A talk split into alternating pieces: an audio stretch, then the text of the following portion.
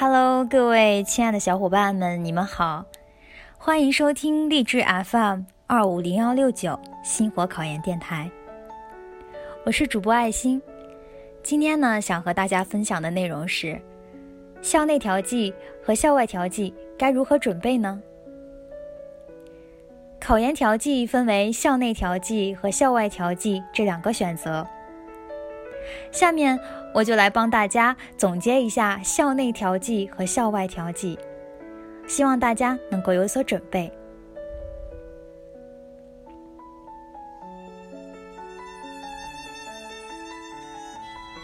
校内调剂一，哪些情况可以进行校内调剂？第一种情况呢是复试调剂，等复试成绩出来，成绩比较出色。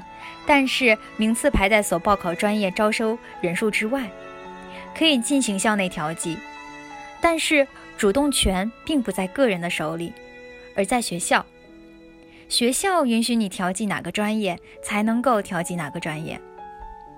大多复试之后的调剂是这样的：报考的专业人数招满之后，相邻专业没有招满人，就会把通过复试的人直接调剂过去。第二种情况，校内调剂可以调剂同一个院系的其他专业，也可以调剂学校其他类似的学院。比如有些学校既有计算机学院，也有软件学院。如果没有被计算机学院录取，就可以调剂到软件学院。但是，并不是所有学校都有校内调剂，每个学校的校内调剂信息不一样。他们的招生单位会有相应的通知，所以建议大家去向招生单位咨询详细的调剂信息。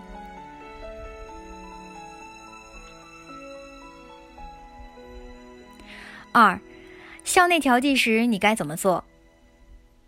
首先，去找你报考学校的导师，看看能不能有起死回生的机会。如果确定没有希望了，也请他给你推荐别的导师。争取一下校内调剂的机会，或者问问你周围的老师，看有没有相关的信息，或有没有人愿意给你推荐一个。其次呢，如果没有当面找导师的机会，那么就给相关学校的研究生处打电话咨询。最后。如果找老师这条路都走不通的话，那么我们可以尝试一下迂回作战的策略，到导师所在的实验室找到在那里学习工作的研究生，说明来意，尝试问一下导师什么时候能来上班，老师的科研等各个方面，然后等导师来的时候去和老师谈一谈。一般的程序是自我介绍，哪个学校毕业，什么专业。原先报考学校的专业、各科分数等，以及表达自己想考他的研究生，看老师是否能够接受。接下来，一般的导师就会接着你的话说下去。另外，如果能遇见一个比较热心的老乡，就最好了，或许能够直接问出一些有用的信息，比如专业的招收计划。导师们有多少招生名额？再不济也要搞清楚老师的喜好。总而言之呀，在这个过程中一定要坚持厚脸皮，厚脸皮，厚脸皮。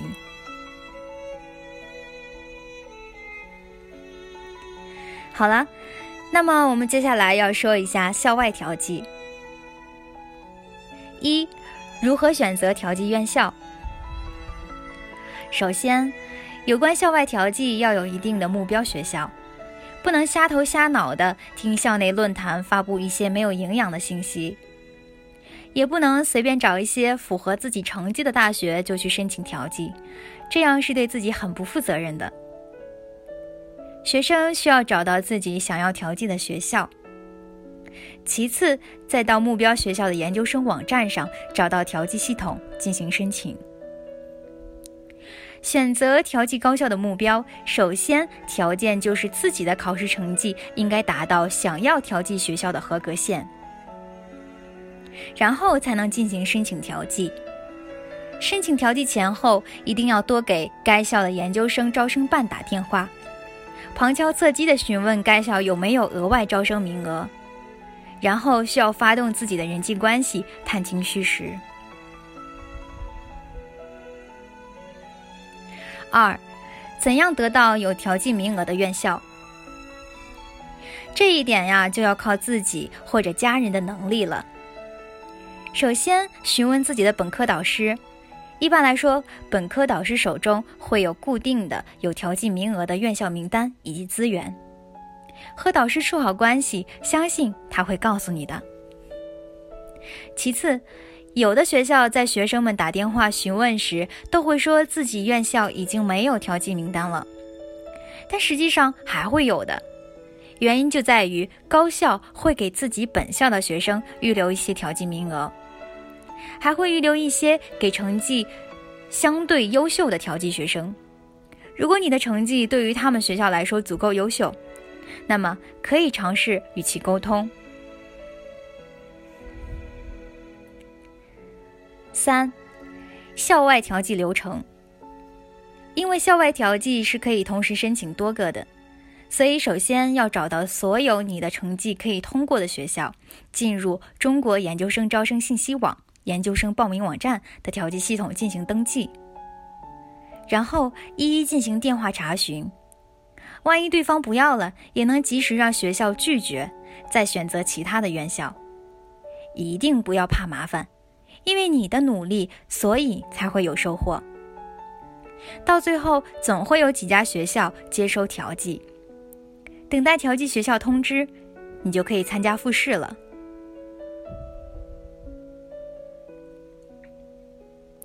四、特别注意，不管是在查询调剂学校信息，或者联系调剂学校导师等，与其他人交谈的时候，一定要放低自己的姿态，因为你是被录取者，想要进行调剂，就不要趾高气昂的。你现在的低调，都是为自己成功所做的准备。以上呢，就是有关研究生校内校外调剂的注意事项。最后，希望大家都能够顺利进入复试，成为一名优秀的研究生。好啦，今天的内容就分享到这儿啦。